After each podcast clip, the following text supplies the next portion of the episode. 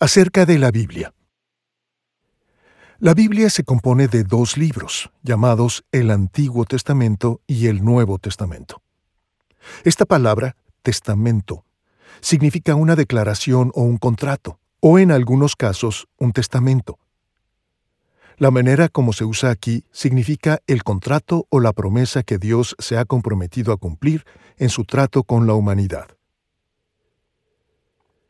El contrato de salvación que Dios nos ha dado se basa en la muerte de Jesucristo en la cruz.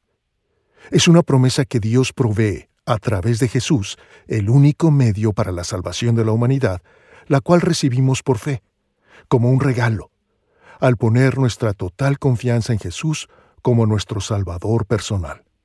Es entonces cuando llegamos a ser herederos de su reino, el reino de los cielos. Los creyentes en Cristo Jesús están seguros que sus pecados han sido quitados para siempre y que Dios ha provisto el perdón de pecados para toda la humanidad a través de la muerte de Jesús en la cruz. Este Jesús, el Hijo de Dios, quien nació hace unos dos mil años y tomó sobre sí mismo el castigo que merecían los hombres pecadores, muriendo como sustituto en su lugar. Esto significa que nuestros pecados pueden ser perdonados, y que podemos creer en la promesa de Dios, la maravillosa noticia de que podemos recibir la vida eterna que Dios nos ofrece. La buena noticia de esta promesa es el corazón del mensaje bíblico.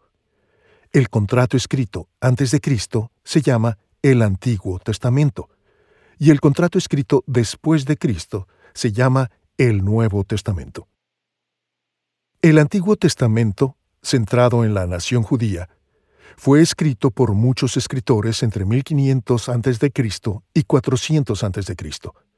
y consta de 39 libros que contienen su historia, leyes, profecías, poesía y cantos. El mensaje del nuevo reino de Dios y de la venida de Cristo se repite en muchas profecías. El Nuevo Testamento explica la manera cómo se cumplieron en Jesús estas profecías de Cristo, y enseña sobre la salvación que Él nos ofrece.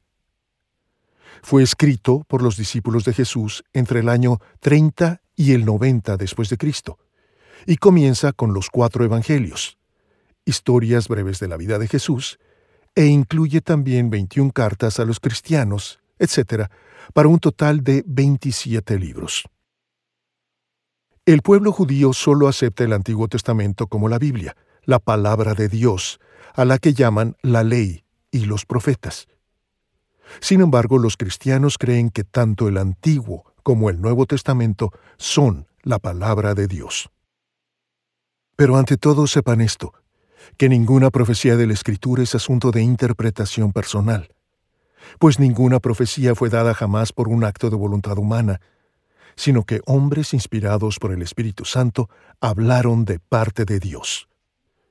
Segunda de Pedro 1, 20 y 21.